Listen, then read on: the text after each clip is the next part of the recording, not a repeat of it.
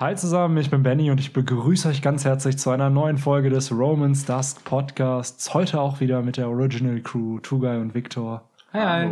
Und Henry, der sich weiterhin auf einer Mission mit der CP0 oder der Cypherpole befindet. Äh, Grüße auch an dich.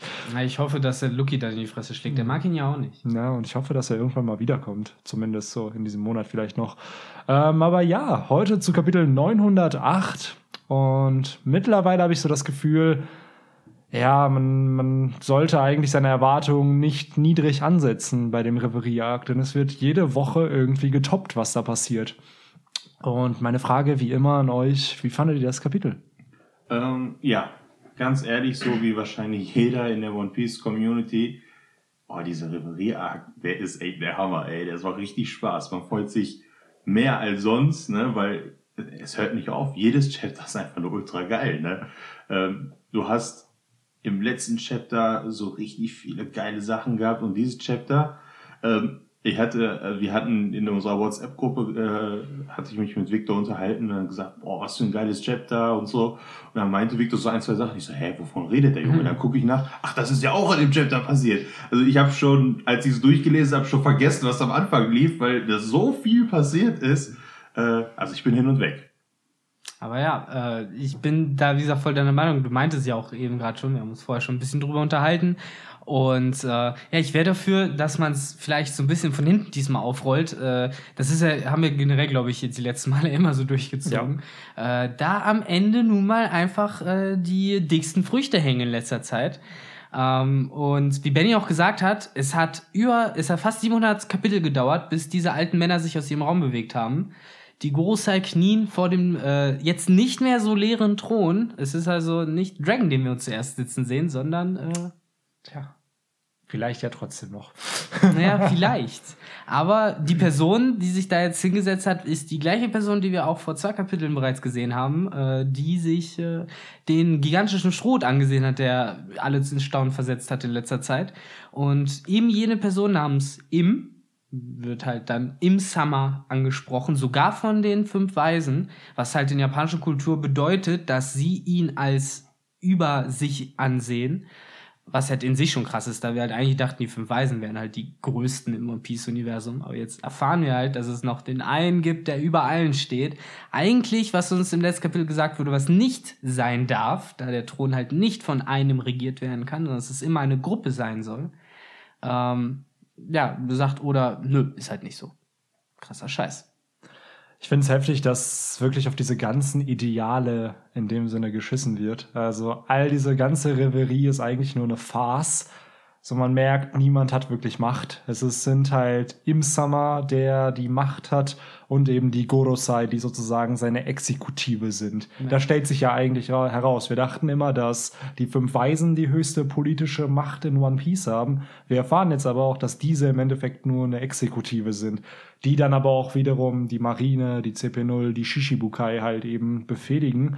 Aber ja, der wahre Strippenzieher ist halt im Summer, von dem wir, by the way, noch nicht das Gesicht gesehen haben. Es gibt auf Reddit auch, äh, Reddit, ich meine Reddit natürlich, ähm, einige Vermutungen, dass es eine Frau sein könnte, dass es nicht unbedingt ein Mann sein muss. Was ich auch ziemlich interessant finde, weil Oda damit auch wieder so ein bisschen das Machtgefüge halt umstrukturieren würde und zeigen würde, dass halt auch Frauen eine gewisse Machtposition innehaben können. Also es wäre ziemlich interessant, aber ich tendiere aktuell immer noch darauf, dass es halt ein Mann ist. Und ich glaube, von der Silhouette her wirkt es halt auch einfach so. Ja, aber ich muss halt sagen, im Großen und Ganzen spielt es ja jetzt auch keine große Rolle, finde ich. Ist ja, es jetzt ein Mann, recht. ist es eine Frau? Äh, es geht halt, finde ich, vielmehr darum, was äh, diese Person so alles abzieht. Unter anderem äh, kann sie einige Personen nicht besonders leiden, darunter äh, Ruffy und Blackbeard, äh, deren äh, ja, Bilder er zerschnitten hat unter den Personen sind dann auch Shirahoshi und Vivi, das heißt, wir haben zwei Prinzessinnen und zwei Dies.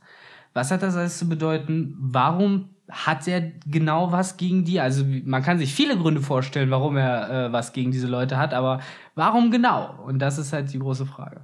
Ja, und wenn man jetzt sich die letzte Seite anguckt, ähm, wenn wir schon von hinten nach vorne gehen, äh, da sieht man ja, wir, die fünf Ältesten, sind hier vor dir und äh, dann sagen die, wovon wir eigentlich ausgehen, dass das die höchste Instanz in äh, One Piece ist.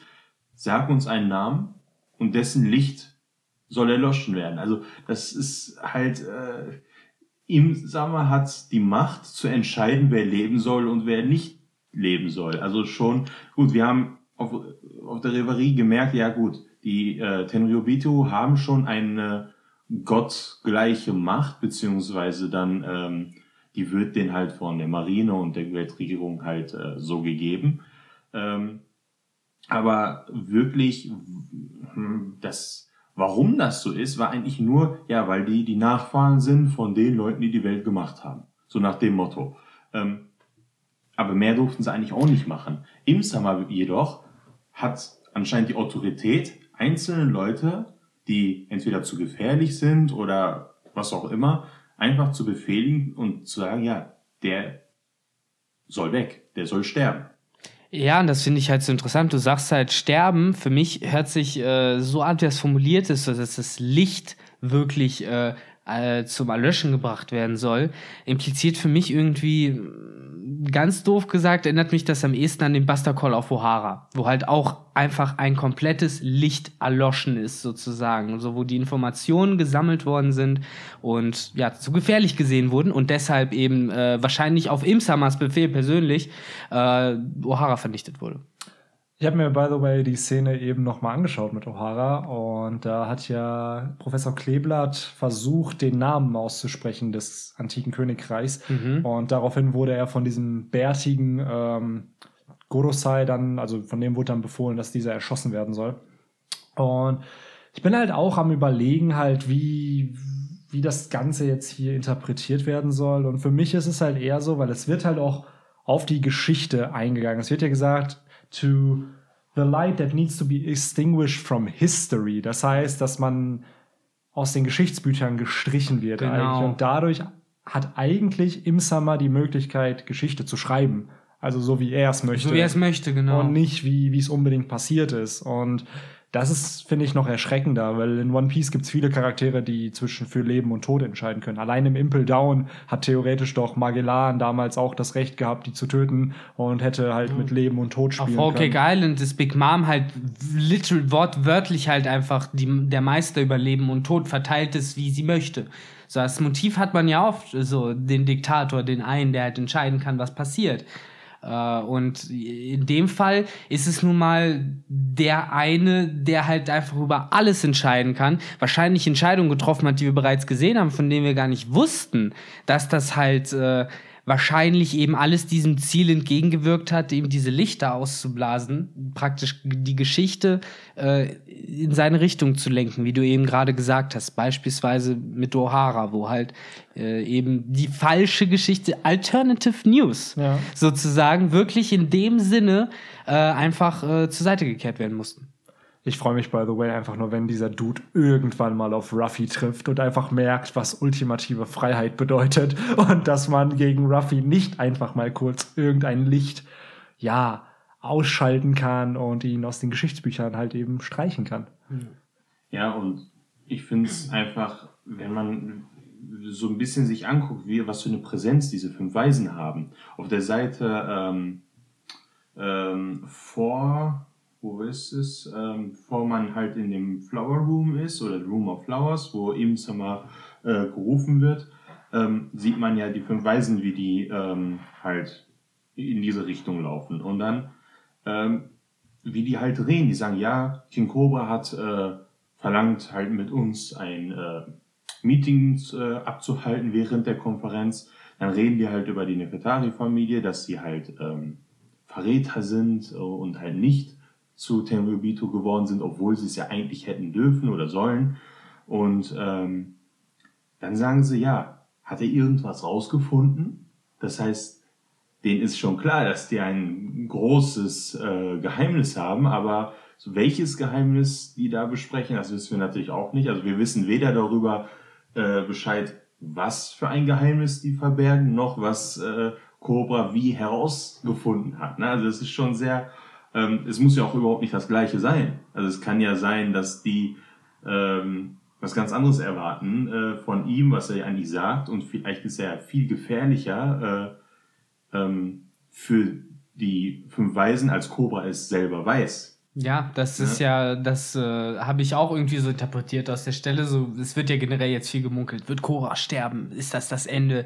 Ähm, da er halt, wie du gesagt hast, einfach zu gefährlich wird und eventuell zu viel weiß. Äh, gleichzeitig äh, hat halt der anscheinend Obermufti der ganzen Welt auch noch ein Problem mit seiner Tochter. Äh, sieht halt nicht gut aus für die Nefeltari-Familie, muss man halt sagen. Mhm. Ähm, wie gesagt, es wirft halt viele Fragen auf. Ich hoffe, dass zumindest äh, die Cobra-Geschichte in den nächsten Kapiteln geklärt wird, weil das scheint für mich etwas zu sein, was auf jeden Fall noch uns äh, angeboten wird, um weiter Informationen zu bekommen zu dem, was hier ungefähr passiert. Ähm, aber ja, ich finde es einfach nur faszinierend, wie Oda halt in einem Kapitel gesagt hat, da sitzt keiner auf dem Thron, nächstes Kapitel sitzt halt dieser Scheißtyp auf dem Thron. Ich finde es immer noch krass. Ja. ja, das sind halt, wie, wie wir es in diesem einen Video über den Thron halt auch schon gesagt haben, es sind halt Strukturen, die eben zerstört werden und Oda baut halt eine Regel auf, um sie dann wieder zu brechen. Was ich aber auch ziemlich cool fand in diesem Kapitel, dass wir endlich einen Grund vielleicht dafür bekommen, warum Ruffy langfristig gesehen gegen die Weltregierung vorgehen sollte. Weil Ruffy kämpft nur aus persönlichen Gründen. Ihm ist, sind politische Strukturen eigentlich egal, wenn es nichts mit ihm zu tun hat oder mit irgendwelchen Nakamis, Nakamis, Nakamas von ihm, die, äh, die unterdrückt werden. Und hier habe ich halt echt gerade das Gefühl, dass ähm, durch diesen ganzen Plot mit Vivi und Shirahoshi vielleicht wirklich die ja, wie, wie kann man es schön. Da wird es halt wieder persönlich. Genau, da wird es halt persönlich. Da werden halt sozusagen die, der Pfad wird geebnet für diesen zukünftigen Kampf mit der Weltregierung war, warum Ruffy halt auch gegen die vorgehen sollte und warum er vielleicht auch dann ja die wahre Geschichte vielleicht auch aufdeckt entsprechend, um halt gegen die vorzugehen und halt das offenkundig zu machen und dass das halt jeder dann noch erfährt. Ja, und zum Glück hat er halt auch vor allen Dingen Robin mit an Bord, die ihm dann in den entscheidenden Stellen auch sagen wird, ey, das ist gerade wichtig, wir ja. sollten das mal durchziehen.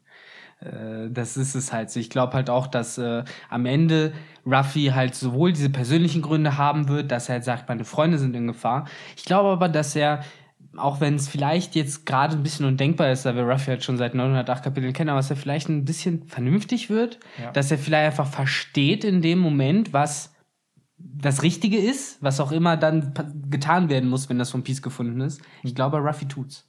Ich glaube sowieso seit der neuen Welt, auch seit Dressrosa irgendwie ist Ruffy einfach erwachsener geworden. Auch die Momente mit Jimbei immer, dass er nun der Einzige ist, auf den er auch hört und dann mal auch Sachen abwägt und nicht einfach wie auf Ines Lobby drauf stürmt und hofft, dass, hofft, dass irgendwas erledigt wird.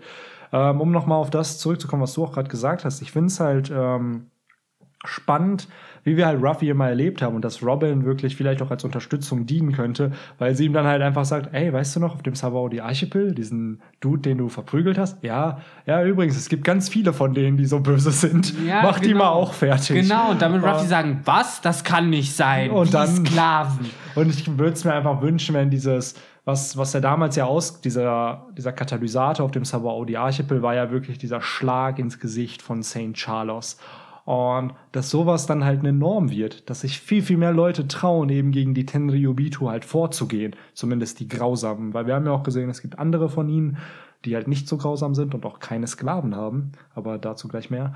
Und da finde ich es halt cool, wenn man dann halt dieses, weil das ist auch eine Regel, die gestellt wurde, so. Die Tenryubitu sind immun gegen alles, die sind unantastbar und dann werden sie aber menschlich. Ja. Und dann sind sie auf dem gleichen Level wie alle anderen auch. Natürlich, das hast du ja allein schon da gesehen, wo halt äh, mal wieder der gute Charles nochmal einen aufs Maul bekommen das war hat. so schön.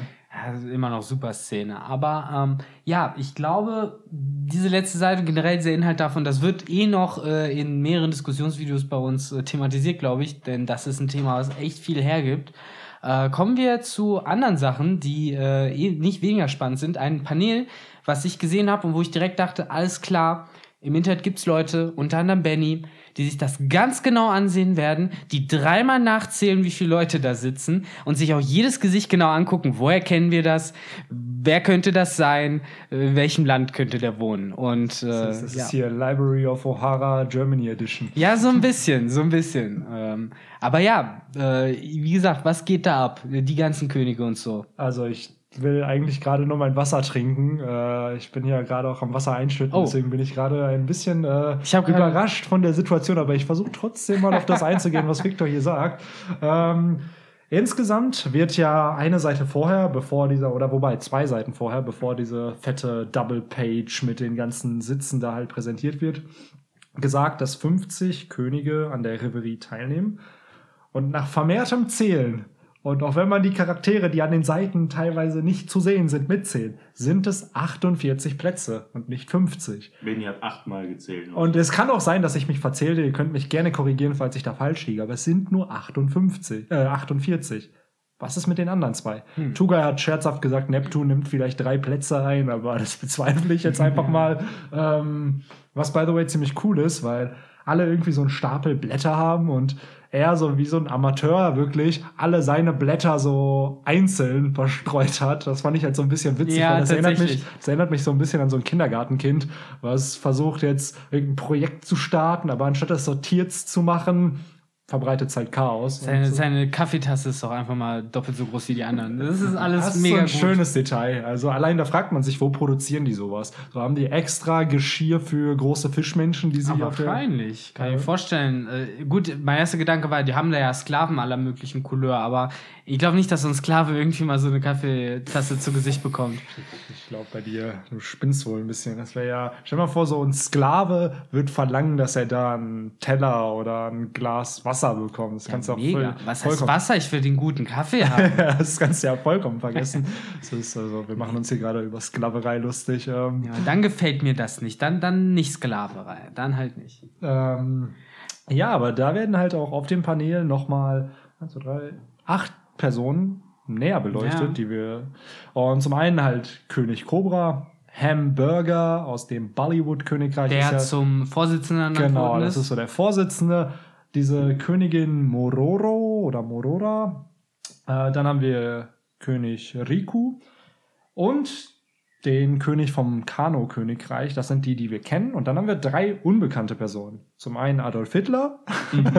Aber haben wir den nicht schon mal irgendwo genau, gesehen? Adolf Hitler und diesen Mann mit dem äh, Schnauzer haben wir in Kapitel 823 schon gesehen. Irgendein Brite ist das. Ja, das ist äh, die, die Mütze, ja. finde ich. Der sieht da hat so ein bisschen auch was von so, so einer Beef-Eater-Art. Ja. Und, so. und auch die... Ähm der Bart am Kinn ist ja, sind ja Uhrzeiger. Oh Gott, der Big Ben. Genau. Ja. Und das, das ist sehr, sehr britisch, London. das ist mir gar nicht aufgefallen bei meiner Review, aber stimmt, das ist einfach 100 Pro der Big Ben. Also. Ja, und das Mädel hat ja so einen leicht holländischen Touch. Mit der Mütze, diesem Tuch, was da so rum. Das Käppchen ist. erinnert mich ehrlich gesagt so ein bisschen an Rotkäppchen. Die wirkt so süß und unschuldig und am Ende ist das so der größte Badass überhaupt. Wahrscheinlich. Und ja. am Ende gehört die zu den Revolutionären. Da frage ich mich auch, sagen. warum, warum wird die gezeigt? So, die haben wir vorher halt auch noch nicht. Und das warum? ist wahrscheinlich Bello Betty ohne Sonnenbrille. Oh mein Gott. Da hast du es. Tinfoil. Und mit äh, was an. Und mit was an. Halleluja. Das ist, das ist das, was Victor ja unfassbar kritisiert hat. Also ich hoffe, dass du zufrieden Zu Recht. bist. Was ich auch interessant finde, dass Victor mindestens seit vier Kapiteln nicht mehr unterwältigt von den Kapiteln ist, sondern nee. genauso dem Hype verfällt wie allen wie alle anderen Menschen auch. Genau, auch nur ein Mensch aus Fleisch und Blut. Victor ist super. Oh ja, gut, jetzt habe ich diesen Podcast von Romans das gehört. Okay, Victor, dann kriegst du auch mal ein Chapter, was richtig brutal ist. Sehr gut. Dann sogar direkt so drei hintereinander gefühlt. Ja, äh, und es wurde ja auch, es geht ja, wie gesagt, richtig zur Sache. Ich habe äh, heute auch doch zu den Jungs gemeint, es fühlt sich halt so an, äh, Benny hat das auch gesagt, es wird halt so eine Serie, die mega lange läuft, endlich so dem Ende gegen, äh, gegen steuern. So. Ich habe das mit äh, Gang of Thrones äh, verglichen. Äh, die Leute, die halt auf das nächste Buch warten, immer noch, oder vielleicht aufgegeben haben zu warten, wissen halt, wovon ich rede. Äh, da hast du äh, nämlich dann auch die Sache, dass äh, wenn das Buch dann endlich rauskommt, dann ist die Belohnung so groß. So, du wirst endlich Sachen erfahren, die du ewig wartest. Und so geht es mir mit dem aktuellen Kapitel halt zum Beispiel auch. Ja, ähm, ich finde es halt richtig cool, dass äh, die ja, bevor man diese Double Page sieht mit ähm, mit den ganzen, äh, was wir, oh, das Wort fällt mir nicht ein. Genau, der Tisch. So, der Tisch mit den, mit den äh, ganzen Königen wo man die Porträts der Könige sieht. Ähm, das Interessante ist, dass auf der Seite vorher die Könige ja schon ein bisschen so einen Plausch abhalten. Und in dem Plausch ähm, sieht man, oder man, man liest, äh, dass die sich ja unter anderem über Wano äh, unterhalten und sagen, ja, das ist eine äh, gesetzlose äh, Gegend und wir wissen ja gar nicht, was da abgeht und ob das überhaupt als, als, als Land überhaupt funktionieren kann. Ne? Und äh, dann meinen sie, ja, Geld äh, ist halt wichtig für die Marine und die machen halt so typischen, typischen Aristokraten-Quatsch, ne? Äh, Talk. Und das Interessante ist jetzt, nach dem unwichtigen Zeug eigentlich, sagen sie, ja, und dann, nachdem sie äh, versucht haben, Big Mom zu äh, ähm, äh, Stürzen. Assassinaten, ja. so. Genau. Umzubringen. Genau. Das, Ermorden. Ja, danke. Äh, wollen sie jetzt äh, Kaido als nächstes holen? Ist schon krass, ne, wie die Ströte so besprochen werden, so als der Plan war, Big Mom schon äh, zu, zu erledigen und das ist auch so faszinierend, wie halt auch so die Position ist und sie haben es ja fast geschafft. Ja, und dann, dann kommt der nächste, der Genghis Khan-Typ da, so sieht er zumindest aus.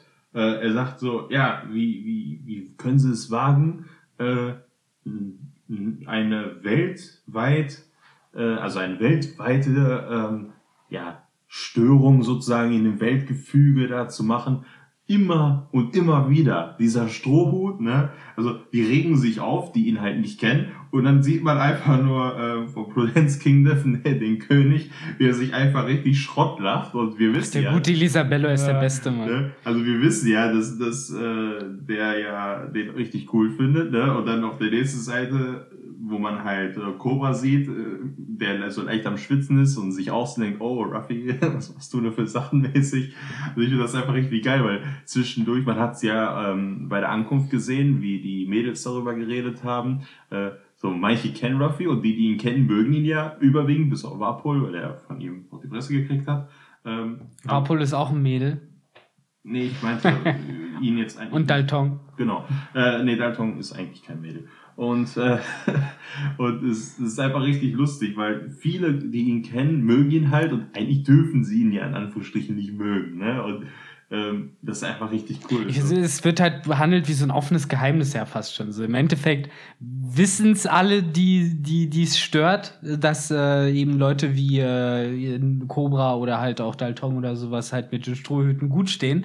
Äh, aber man kann es halt nicht offen ansprechen, so, weil ne, Strohhut Ruffy ist halt eh ein ganz großes Thema auf der Reverie. Eben wie du auch angesprochen hast, gerade in Verbindung mit Wano, mhm. dass äh, man ja davon ausgeht, dass er dort seinen nächsten Move macht sozusagen und wir haben im letzten Kapitel schon die Überlegungen von äh, Sakazuki mitbekommen, der halt äh, ne, schon gedacht hat, ist klar, wir müssen ja theoretisch irgendwas machen. So, ja. das kann ja eigentlich nicht so gehen, aber es ist halt zu schwer, nach Wano reinzugehen. Deswegen glaube ich, ein großer Punkt, der halt diskutiert wird, eben, wie gehen wir halt mit dieser Situation in Wano Kuni jetzt um?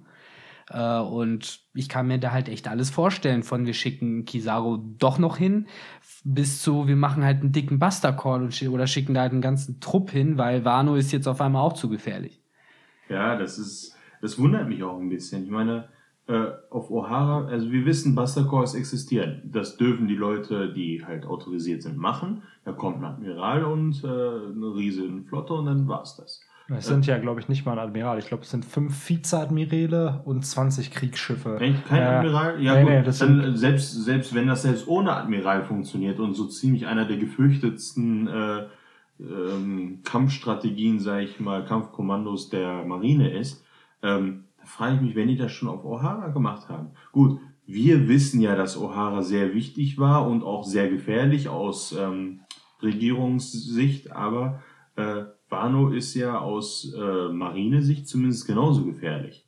Ne, die ist ein unbekanntes Königreich, was sich weigert, der Weltregierung ähm, äh, beizutreten und offensichtlich ja über das militärische, äh, ja, die militärische Kraft verfügt, sich auch weiterhin zu weigern, ne? Und das wird einfach so episch, wenn die sich mit Ruffy verbünden und einfach so halb Wano oder ganz Wano hinter ihm steht und er einfach dann so eine Macht hat, die gefühlt mit der Marine halt so standhalten ja, kann. Ja, das wäre schon echt das ist das ist dann halt der Moment, wo sie, ja, eigentlich haben wir jetzt schon den Moment, wo sie ihn endgültig nicht unterschätzen können, aber das ist dann der Moment, wo äh, auch bei der Marine ankommt, alles klar, den müssen wir wie ein Kaiser behandeln. Der hat einfach zu viel Macht. So, ja, das geht nicht halt, äh, wir sehen es ja in den Cover Stories, ähm, da gehen wir gleich hin, ähm, dass richtig viele verschiedene Leute, ich weiß jetzt nicht, ob die Weltregierung das schon weiß, aber auf jeden Fall tauchen äh, Piraten ähm, Gruppencrews auf und die wollen halt den Strohhüten als deren Flotte beiwohnen und beitreten. Und jetzt hat der die Mannstärke, die Mannkraft. Der hat Piraten auf seiner Seite. Wir wissen von einigen. Ähm, dann wissen wir, dass er bei den Fischmenschen gesagt hat, ja, die, meine Flagge ist jetzt hier und ich passe auf euch auf. Und wir wissen auch, dass die Fischmenschen Kriege haben. Wir wissen, dass die eigentlich ziemlich stark sein können. Dann ähm, hat er mit, weiß nicht wie viele, Cobra, ähm, nicht Cobra, ähm, wie heißt der? Äh, Crocodile. Dann hat er Moria fertig gemacht, dann hat er Flamingo fertig gemacht. Also der hat eigentlich einer der stärksten Kräfte der Marine, nämlich die Shichibukai, fast komplett ausgelöscht. Ja, die Hälfte von, also die äh, kleinere Hälfte kalt gemacht, die andere Hälfte befriended, kann man sagen. Genau, also die, die, die bisschen Shichibukai, die noch übrig geblieben sind, sind ja eh schon auf seiner Seite und das hat man ja mitbekommen. Und vor allen Dingen Jinbei ist jetzt auch dabei und von Jinbei haben die auch richtig Respekt. Und ähm, man muss einfach sehen, jetzt wenn dann noch Wano-Königreich dazu kommt, also zwei Königreiche, Shishibukai, ähm, Und Haki-Pfeile aus Amazon Lily. Auch Leute, die kämpfen können, sagt, was sie wollen. Genau, Amazon Lily gibt's ja auch noch. Ne? Also im Grunde haben wir drei Königreiche, ähm, mehrere starke Piraten und dann, nicht zu vergessen, er ist ja selber stark. Er hat gerade fast, äh, Ja. er hat Big, Und er hat eine Flotte. er hat Big Mom voll äh, fertig gemacht, sozusagen. Äh, sein Kopfgeld ist eineinhalb Milliarden. Das ist, ist es nicht das höchste Kopfgeld, was wir bis jetzt Das kennen? aktuell bekannteste höchste Aus Kopfgeld. Genau. unserer Sicht ist es, und selbst wenn es nicht das höchste ist, was es gibt, ist es einer der höchsten. Ja. Das heißt, also Ruffy ist mittlerweile nicht einfach nur irgend so ein äh, Ärgernis, sondern das ist einer der größten Gefahren, gerade aus Piratensicht. Ich glaube sowieso, dass, was du auch eben erwähnt hast, dieses mit der Ära der Yonko und generell, dass halt Ruffy vielleicht sogar als ein fünfter Yonko gesehen wird. Ich glaube wirklich nach dem Wano-Arc, dass eine ganz neue Ära anfängt. So wie Blackbeards Ära anfing nach, nach dem äh, Summit War, also der Gipfelschlacht und Marineford damals, glaube ich wirklich, dass nach Wano Kuni wirklich die Ära der Strohhutbande einfach anfängt, wie man es nennen will, aber das ist der Punkt, wo einfach Ruffy der höchste Anwärter auf den Titel des Königs der Piraten sein wird. Und da wird doch niemand dagegen sprechen können. Man kann versuchen, ihn aufzuhalten, aber ich glaube, das ist der Punkt, wo wirklich niemand mehr sagen kann, nee, der ist es nicht. Aber es sind ja doch immer wieder die gleichen Fragen, die man sich dann stellen muss. Und die Wände, vor die man läuft, ist halt immer noch nicht so stark wie Kaido oder Big Mom. Also die werden halt nicht aufhören, solange man die nicht äh, ausnockt. Und Genau dafür ist ja dann der Wano-Arc da. Also wie es passieren wird, das weiß, glaube ich, selbst Oda vielleicht noch gar nicht, wie, wie Ja. er das alles geplant hat. Aber es wird ja passieren. So, und da müssen wir halt einfach noch so um die 150 Chapter warten. Dann wissen wir auch da die Antwort. Was ich mich halt noch frage, also was auch noch interessant ist, ich meine, wir wissen, äh, wenn wir jetzt einfach mal gucken, was sind die stärksten Entities eigentlich, die es gibt in One Piece. Das sind die Admiräle aus Marinesicht, die drei. Dann haben wir die vier Kaiser und dann haben wir die Shishibukai. Das sind eigentlich so die stärksten äh, aus Piraten und aus Admiral oder aus Marinesicht. Ähm, wir haben gegen Shishibukai gekämpft, wir haben praktisch gegen Kaiser gekämpft, aber die Marine hat noch nicht richtig so Ärger gemacht, hatten die eigentlich noch nicht. Ich meine, gut, vor dem Timeskip hat Aokiji die mal fast gekillt, aber da hat er die auch ein bisschen mehr getestet. Äh, Wenn er sie wirklich hätte umbringen wollen, hätte er es ja locker geschafft. Stimmt, Leute, Aokiji wird auftauchen, wenn wir es am wenigsten erwarten. Ihr habt ihn alle vergessen, aber er wird noch kommen. ich sag's der, euch. Der Boy lebt nämlich auch noch und der hat ja was gegen die Marine. Weil, Und angeblich ist er mit Blackbeard verbündet. Ja, das glaube ich auch nicht ganz. Aber ähm, wir haben Aokiji, der ein ehemaliger Admiral ist, das heißt von der Kraft her auf jeden Fall auf dem Level. Ähm, und er mag die neue Marine nicht, äh, vor allem Akaino nicht. Und wir wissen, der, der Ruffy-Effekt, ähm, dass Ruffy gerne Leute, mit denen er gekämpft hat oder mit denen er irgendwie Kontakt hat, auf seine Seite zieht. Und ähm, Aokiji war ja immer um Nico Robin sozusagen besorgt, dass sie äh, sehr gefährlich ist und auch die Strohhüte runterziehen wird. Und äh, wir haben ja gesehen, dass ähm, er sie immer im Auge behalten hat und äh, gegen Ende halt gemerkt hat, dass Robin sich wirklich verändert hat, bei den Strohhüten bleiben will. Und äh, er hat das akzeptiert und gesagt, ja, dann viel Glück dabei. Und wir wissen, dass Aokiji, also Robin für Aokiji sehr wichtig ist. Und jetzt sieht er, gut, die Strohhüte haben das und das geschafft, ne? Und ähm, ich kann mir sehr gut vorstellen, dass Aokiji bald wieder in der Story auftauchen wird. Als, als Admiralkraft und vielleicht, wenn es mal dazu kommt jetzt, dass ein ähm, Ruffy so gefährlich wird, ich meine, was will die Marine dagegen machen? Wenn er, wenn er geschafft hat, gegen einen Kaiser zu kämpfen und die Kaiser so stark sind, dass man sie ja nicht aus der Welt kriegt, sonst hätte man es ja längst getan, ähm, dann kann ja eigentlich nur noch ein Admiral geschickt werden, um Ruffy fertig zu machen. Ich verstehe vollkommen, was du meinst und ich bin auch der Überzeugung, dass die Strohhutbande unbedingt mal gegen den Admiral kämpfen muss. Ob es ein One-on-One -on -One wird oder halt wirklich ein Kampf der Bande gegen einen Admiral sei dahingestellt, aber wie du schon sagst, es muss einfach auch gezeigt werden, dass sie an das höchste Level der Marine rankommen, stärketechnisch einfach, weil gegen den Kai, gegen den Yonko wird es irgendwann passieren und Ruffy muss mindestens so stark wie ein Yonko werden, damit irgendwo das Stärkegefüge irgendwo im Gleichgewicht da ist und dass man das dann zumindest hat, weil du kannst mir nicht erzählen, dass Ruffy zum König der Piraten wird, wenn er nicht mindestens so stark wie ein Kaido zum Beispiel wäre. Ja, oder wie ein Whitebeard oder wie ein Roger damals. Oder stärker. Oder vielleicht dann eben noch stärker. Aber ich wäre sogar zufrieden, wenn es gleich stark ist, weil das heißt schon, ey, du bist schon in der Big League. So, Es gibt Wenn ja nichts Ja, Höheres. es Ich hab's gibt nichts. Höheres. Also, das ist halt. Eigentlich äh, sind die Shishibukai ja auch nur die stärksten Nicht-Kaiser. Ne? Ähm, Und wir haben nur vier Kaiser und wir haben drei Admirale. Das war's. Beziehungsweise jetzt äh, mit Green Bull und, und äh, Fujitora. Fujitora noch dazu. Theoretisch hätten wir fünf Marinesoldaten, die auf Admirallevel sind und wahrscheinlich gab auch noch, der einfach ja nur Admiral Kein Bock werden hat. wollte. Ja, und Buggy als Shishibukai, den du auch als einer der krassesten bezeichnet hast. Genau, also Buggy ist natürlich der Secret OP. Der, by the way, muss man echt zugeben, was ich, um jetzt mal ein bisschen noch mehr off-topic dann zu gehen, aber ich finde, dass Buggy dieselbe Stärke hat wie Ruffy. Der macht sich ja auch aus so gefühlt jedem Freunde. So damals auch im Impel Down schon. Die ihm folgen Leute, die Gott, deutlich Buggy. stärker sind als er und vertrauen ihm halt und Ich habe das Gefühl, dass er halt auch einfach nicht so ein scheiß Kerl ist, wie Nein, er sich vielleicht auch selber nicht. gern hinstellen würde. Sorry, aber warum sollte Roger ihn sonst in seiner Bande gehabt haben? Eben. Der muss ja ein Fünkchen Gutes in sich irgendwo tragen. Also, Richtig. aber wo wir bei ein Fünkchen Gutes sind, Transition Master, Hey. äh, lasst uns doch über einen gütigen Charakter sprechen, der in diesem Kapitel erwähnt wird. Und zwar jemand, der versklavt wurde und was mich persönlich sehr, sehr emotional getroffen hat, als ich das gesehen habe. Oh. Weil ich dachte auch erst, ey, das ist ein Pazifister. Ja. Es ist kein Pazifista, Nee. es ist der wahre Bartholomäus Bär, ehemaliger Shishi oder aktueller Shishibukai, ehemaliger König von den Sombre-Königreich, Äh, Sorbet. Sorbet-Königreich und ein ehemaliger Revolutionär. Ja, Ja. wie, wie hat euch das emotional getroffen, als ihr das gesehen habt? Also für mich, äh, ich muss halt sagen, nenn mich einen kalten Knochen, aber gut, der Kuma fühlt halt eh nichts mehr, der ist halt ein Roboter. Ja, er fühlt halt nichts, aber wir als Leser fühlen was. Ja, also. Warte, wenn ihr jetzt irgendwas hört, dann erwürge ich gerade Victor, weil er so empathielos ich, ich ist. fühle mich gewirkt. Ich, ähm, aber nee, natürlich, trotzdem alles ziemlich scheiße und verdammter Roswald, der da wie der letzte Penner auf ihm drauf hockt und sagt, "Hö, guck mal, den kann man schlagen, den kann man auch stechen, macht dem nix aus. So, natürlich ist das beschissen und ich hoffe halt auch, dass der einen dicken Schlag in die Fresse bekommt, idealerweise von Sabo oder ähnlichem.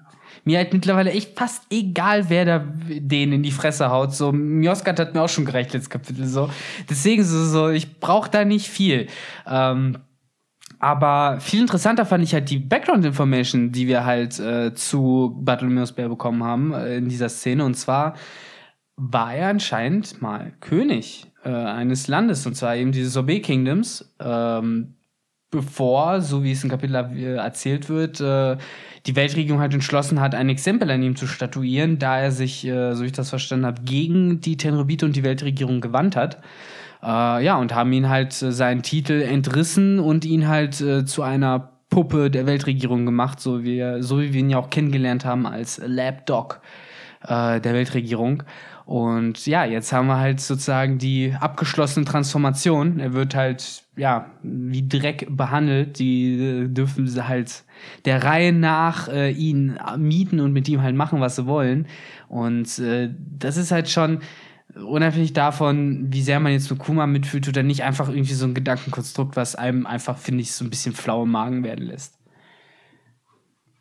Ja, und ich finde es halt nochmal, äh, wenn man jetzt überlegt, Kuma wurde ja der Tyrann genannt. Ähm, so ist er ja eigentlich in die äh, One Piece Geschichte äh, introduced worden. Und dann sieht man kurz danach, wie halt die ähm, Revolutionäre in einer kleinen Bubble unter, in so einer kleinen, kleinen Tunnel unterm Boden äh, sind, ähm, die Morley da halt gemacht hat, was natürlich das eine Video von uns äh, über das Impel Down 5.5 äh, bestätigen würde. Ding, ding, ding. Das war schon Volltreffer, ne? Also ich würde sagen, dass die Indizien sprechen dafür. Noch ist es ja nicht offiziell bestätigt, aber mit diesem Kapitel zeigt sich dann doch, dass Level 5.5 äh, durch die Teufelsfrucht von Morley hätte theoretisch entstehen können. Ja, er sagt ja auch, ist es hier zu eng? Soll ich es noch größer machen? Also er kann. Ich finde auch fasziniert, dass äh, Morley zu irgendeinem Zeitpunkt also auch ausgebrochen ist aus dem Impel Down. Ja, also er scheint ja wohl die Fähigkeit zu haben, ins Reverie einzubrechen, also wird er ja wohl auch aus Ines Lobby ausbrechen können. Wahrscheinlich, äh, und da bin ich halt immer noch der Meinung, dass äh, Morley ist ein Charakter ähnlich wie Inazuma, die wir kennengelernt haben, wo Ivankov auch gesagt hat, die sind außerordentlich wichtig für die Revolution. Äh, über Inazuma hat er es gesagt. Ich glaube, dass Molly eben auch so ein Charakter ist, eben wegen seiner Fähigkeiten. Äh, sowohl dieses Schneiden als auch dieses Löchergraben. Ich glaube, das ist entscheidend, äh, um den Plan der Revolutionäre umzusetzen. Äh, ich kann mir halt wirklich auch sowas vorstellen, wie dass die Redline am Ende zerschnitten wird, dass irgendein Tunnel irgendwo hingegraben wird oder sowas. Who knows? Also das wäre. Mhm. Ja, und vor allen Dingen, ich meine, das ist ja typisch, so Stereotyp dafür, so die Revolutionäre, die Underground Army, dass sie natürlich Leute haben, die Tunnel machen können, die Sachen zerschneiden können, zum Beispiel Türen, Gefängnisse. Also das, das passt schon genauso wie ähm, Velo Bettys äh, Teufelsfrucht eigentlich so wie die Faust aufs Auge. Ne? Also, Cheer, cheer fruit. Genau, also das, das muss schon sein, dass die natürlich eine Frucht haben, die halt in das, ja, in das äh, Thema der Revolutionsarmee eigentlich richtig gut reinpasst. Ähm, dazu ganz kurz noch, ähm, man sieht ja, wie gesagt, man sieht ja, dass die äh, das mitbekommen haben, wie Kuma da ähm, äh, von, wie hieß der nochmal? Von dem bösen Roswart. Roswart, genau.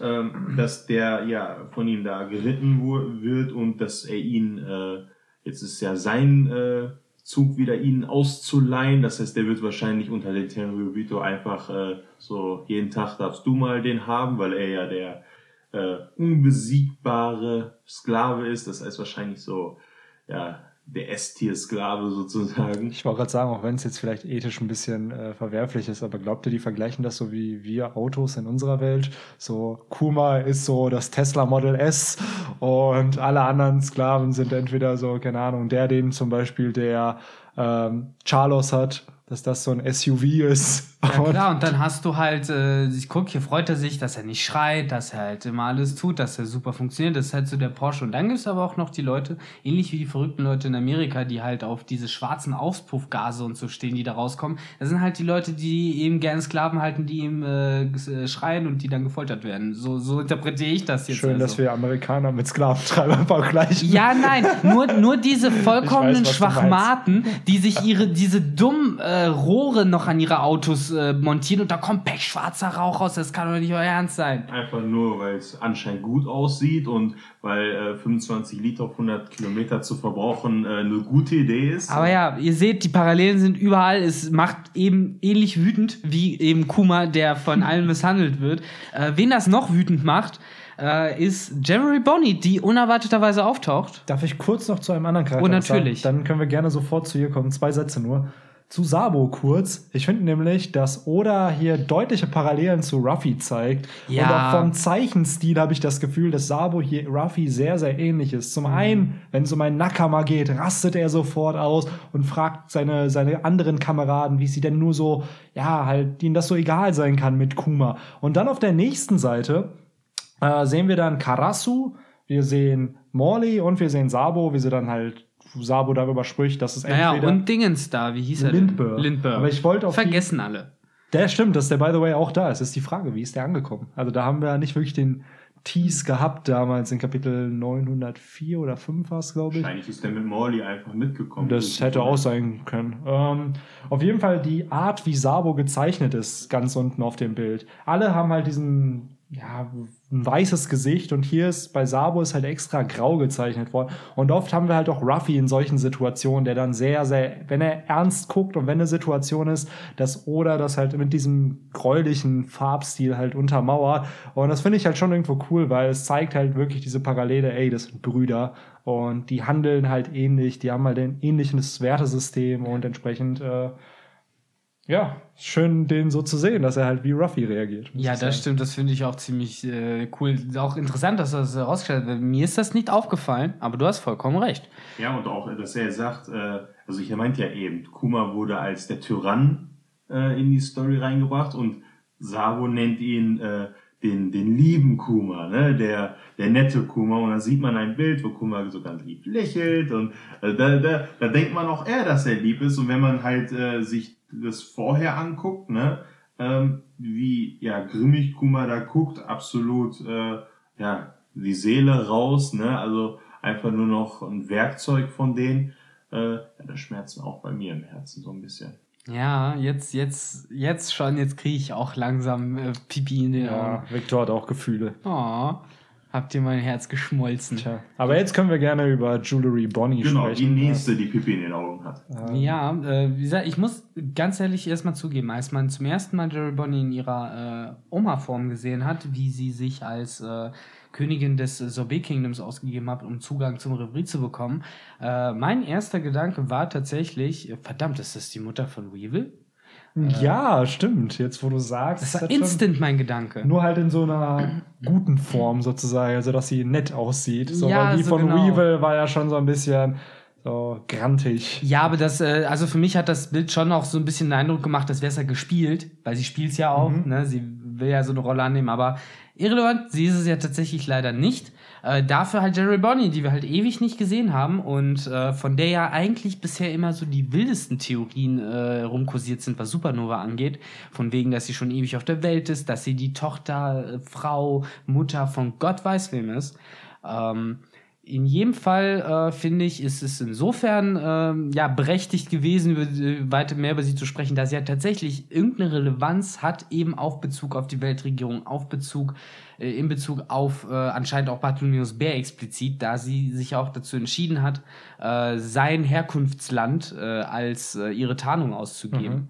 Mhm. Äh, was mich ein bisschen wundert, Entschuldigung, muss ich zugeben, da äh, ich halt davon ausgegangen bin, dass wenn Kuma der König des Sobe Kingdoms war und an ihm ein Exempel statuiert worden ist, gibt es dann das Sobe Kingdom überhaupt? Äh, das äh, fand ich so ein bisschen komisch, weil ich hätte gedacht, das wäre dann auch ausgelöscht worden und warum soll es dann eine Königin davon geben? Ja, nur weil halt ein König vielleicht der Weltregierung gepasst hat, heißt das ja, ja, nicht, dass man gleich das Königreich ausschalten muss, weil das wird der Weltregierung entsprechend ja auch Extinguish the light from history. Das haben sie vielleicht nur einmal gemacht, okay? Und das vor 800 Jahren. Das da ist das vollkommen okay. Und auch vor Hara. Ja, also das war ja ein Buster-Call. Das ist ja noch völlig legitim. Mhm. Ähm, aber ihr merkt, by the way, dass ich nur scherze, oder? Ähm, bei Jewelry Bonnie finde ich es aber interessant, wie du schon sagst, dass sie sich halt als eine aus dem Sombre? Sorbet, wie, Sorbet. Der, wie, ah, wie, das Eis. Ah, das Sorbet, Sorbet, König, genau. Sorbet Königreich ausgibt. Ähm, und ich glaube nicht, dass es ausgelöscht wurde, sondern ich glaube, dass halt der König halt äh, ersetzt worden ist. Ersetzt worden ist in dem Sinne. Und wie Tugai vorher auch meinte, er ist als der Tyrann eingeführt worden. Müsst ihr mal damals gucken. Ich glaube, 232 war es sein erster Auftritt am Ende. Und ähm, da wird er als der Tyrann und Tyrannen sind ja im Endeffekt halt meistens halt, sind politische Figuren, die ihr Volk unterdrücken oder ja, so kann man es zusammenfassen. Genau.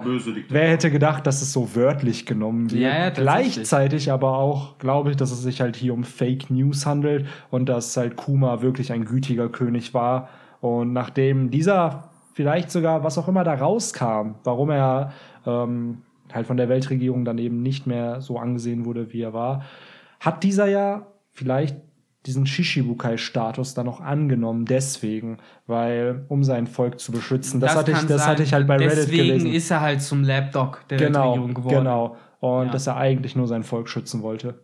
Was ich mich jetzt wundere ist, ähm, als Kuma bei ähm, nach dem Kampf gegen Gekko Moria auf der ähm, Trillerberg war. Da hat ja Zorro geschafft, ihm die Schulter aufzuschlitzen. Und dann gemerkt, dass äh, Kuma nicht mehr ganz menschlich ist, sondern schon Richtung Pazifista ging.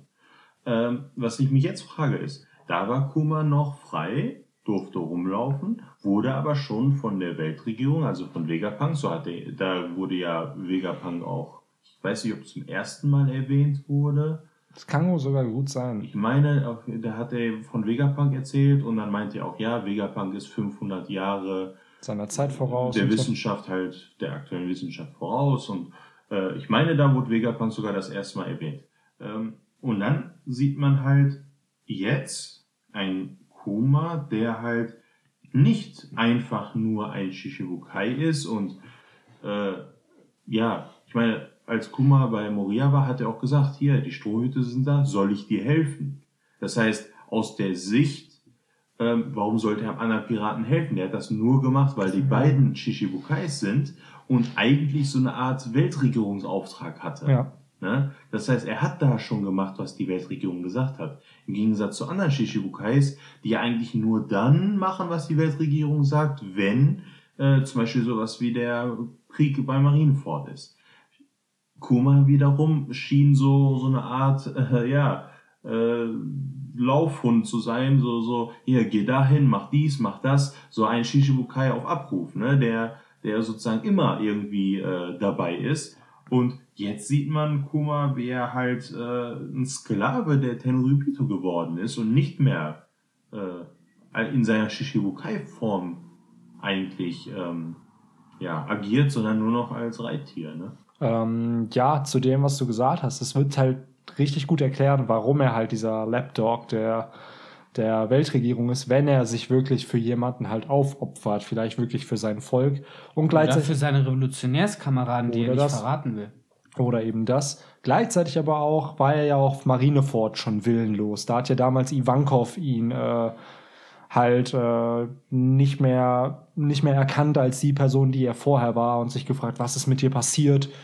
Und ich glaube, dann war ja dieser letzte Befehl, der den Kuma dann bekommen hat, dieses die Thousand Sunny zu beschützen für zwei Jahre, bis ein Strohhut zurückkehrt. Und das ist ja durch Frankie dann passiert. Das heißt, das Schiff haben sie eigentlich auch nur Kuma zu verdanken, dass es noch intakt ist und nicht gestohlen wurde. Und seitdem ist er, glaube ich, dieser Sklave geworden, der er heute ist weiterhin wahrscheinlich noch möglich, dass er Aufträge halt für die Weltregierung halt eben erfüllt, aber eben wird halt mehr als Sklave genutzt, weil man hat ja die Macht der Pazifista, das heißt, man kann unendlich Kumas erschaffen und dadurch hat man dann eigentlich nicht mehr den Bedarf wirklich für ihn.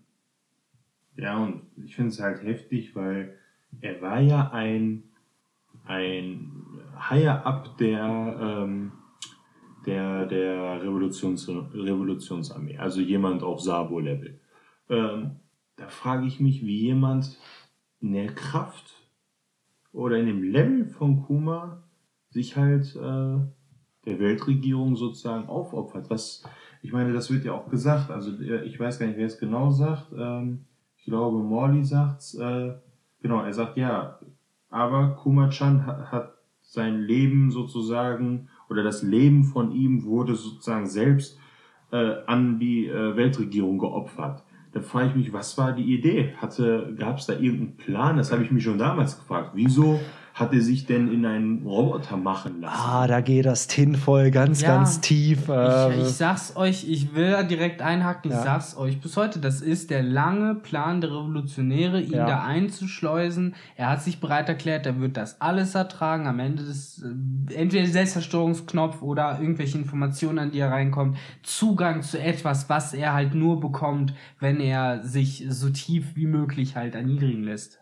Oder aber wirklich, das ist natürlich Tinfoil, aber die Order 66 à la One Piece. Ja. Das im Endeffekt, das, die Theorie geht halt so weit, dass auch Vegapunk mit den Revolutionären zusammenarbeitet. Das, das, das weiß man halt noch nicht, weil wir einfach nichts über Vegapunk wissen oder so gut wie gar nichts einfach. Wenn es aber sein sollte, dass Kuma sich umbauen ließ und es sozusagen eine geheime Order gibt, die alle Pazifistas haben, um sich dann am Ende gegen die Weltregierung zu stellen ja. Und sich halt den Revolutionären anzuschließen. Weil ich frage mich immer, was für eine Armee hat bitte die Revolutionärsarmee? Wenn sie aber fucking unendlich Kumas haben, das ist deren Armee. Damit kannst du dich halt auch der Marine stellen, weil nicht jeder Marine, äh, Mitglied der Marine kann sich einem Pazifista stellen. Wir haben gesehen, was ein Pazifista der ganzen Strohhutbande angetan hat, nachdem haben, sie Ines Lobby halt schon hinter sich hatten. Wir haben auch gesehen, wie krass so eine Pazifista-Armee äh, auch Whitebeards Piraten halt äh, äh, aufgemischt hat. So, das war halt auch wirklich nicht schön anzusehen zum Teil, wie die halt da wirklich aufgeräumt haben. So, das ist halt krass. Deswegen, die sind nicht zu unterschätzen. Das ist recht, die neueren Modelle, die jetzt nach dem TypeScript rausgekommen genau, sind. Die, die Pazifista, ähm, die die Strom. Mindestens Vizeadmiralniveau in ja. meinen Augen. Deswegen, das ist kein Scherz. Und äh, du hast vollkommen recht. Ich glaube auch, dass die sich am Ende umdrehen werden. Das wäre halt, finde ich, dann auch so ein schönes Bild, weil wir dann im Endeffekt Kuma haben, der eben zwar seinen Geist an die, an die Weltregierung sozusagen geopfert hat und für die Revolution gegeben hat, aber sein Körper, der halt dann sozusagen in reproduzierter Weise, sein Gesicht ist das Gesicht der Revolution sozusagen. Äh, das fände ich ein sehr schönes Motiv. Äh, das wäre auch interessant für seinen Character Arc, wirklich, weil ich glaube nämlich nicht, dass in diesem Moment und ich glaube auch nicht im Reverie Arc, dass sein Character Arc zu Ende Nein. gehen wird. Ich glaube, Oda hat mit Kuma noch einiges geplant. Und wie Victor schon sagt, wenn er das Gesicht der Revolution am Ende wird, wäre das auch, glaube ich, wirklich dieses ich will es nicht Hommage nennen, aber es wäre halt so. Das wäre der Tribut. Der Tribut, so. Aber auch das, was ihm halt äh, Dragon dann geben kann. So, ey, genau. du hast jetzt eigentlich dein ganzes Leben geopfert für diese Revolution und wir sind bereit, dich so zu ehren halt in dem Sinne, dass halt jede nachfolgende Generation auch weiß, wer du bist. Natürlich. Durch so, die Pazifisten. Das ist halt dann jemand, für den man eine Statue aufstellt. Genau. Absolut. Ja, und ähm, lass mal ein bisschen weitermachen, also ein bisschen weiter zurück. Weiter vorwärts. Genau, wir gehen ja, ja falsch rum sozusagen. Ähm, ich finde es ja ganz interessant. Man sieht halt ähm, ja den äh, Tenryubitu, der sich auf die Seite der Fischmenschen setzt und sagt, ja, ihr dürft halt ähm, alles machen, wenn es notwendig, also was notwendig ist, um die Prinzessinnen zu beschützen. Dürfen wir noch einmal eine reinhauen? Ja, klar, wenn Salvus. Oh, das war so süß. Mega. Das genau. fand ich auch super. Also, kleinen Tontatas, die, die mag ja eigentlich jeder. Die sind halt einfach ultra cool. Und das, was ich interessant finde, ist das, was danach passiert. Also man sieht ja, ähm, dass äh, der, der Leibwächter von Vivi Pell, wie hieß hier nochmal das ist, glaube ich, ein Spitzname, ne? Er ist Peru. Genau. Auf Deutsch. Peru. Ähm, Peru wird gefragt, wo ist Papa, also wo ist King Cobra? Und ähm, der meinte ja, er hat einen Brief von Marineadmiral Fujitora. Das habe ich fast wieder vergessen, aber da hast du vollkommen Genau, recht. und ich finde, das ist nur ein, ein ganz kleines Chapter oder ein ganz kleines Panel, aber äh, das hat in diesem Chapter viel ja, Gewicht eigentlich. Ja, man muss das mal ein bisschen Perspektive setzen. Es ist ja nicht nur Cobra, der gerufen hat, sondern auch King Riku. Genau. Und die haben halt mehrere Sachen gemeinsam. Unter anderem halt, dass sie beide von Shishibukais unterworfen waren, dass äh, beide von Ruffy dann später befreit wurden und nun halt auf Ruffys Seite stehen. Und äh, gerade Fujitora. Ist der, einer der einigen wenigen Admirale, die wirklich auch mit Ruffy dann direkt Kontakt Und die vor allen Dingen halt auch ein Interesse daran haben, äh, die Shishibukai-Status abzuschaffen und äh, die sich halt daneben für, für Könige, Königreiche interessieren, die eben die Diktatur eines Shishibukais abschütteln konnten. Ja, ganz zufällig sind es genau die zwei Könige, die unter Shishibukai gelitten haben. Und ja. die möchten sich mit jemandem treffen, der eben das System abschaffen will. Das ist ja, genau. Es wäre ja ganz, ganz merkwürdig. Ja, ich glaube halt, zumindest das, anders als das Treffen zwischen äh, Cobra und den Fünf Weisen, ist ein Treffen, das, glaube ich, sehr angenehm verlaufen wird. Ja. Ich glaube nämlich, dass diese drei Männer Freunde werden können. Ja. Und ich, ich glaube auch, das hat auch einen Zusammenhang, weil erst sollte sich äh, Riku und, und Cobra mit Fujitora treffen und danach möchte Cobra ein Treffen mit den Fünf Weisen. Ich habe irgendwie das Gefühl, dass Fujitora den irgendwas erzählt hat, weil Fujitora wollte sich ja mit den beiden treffen und danach Cobra mit den fünf Weisen.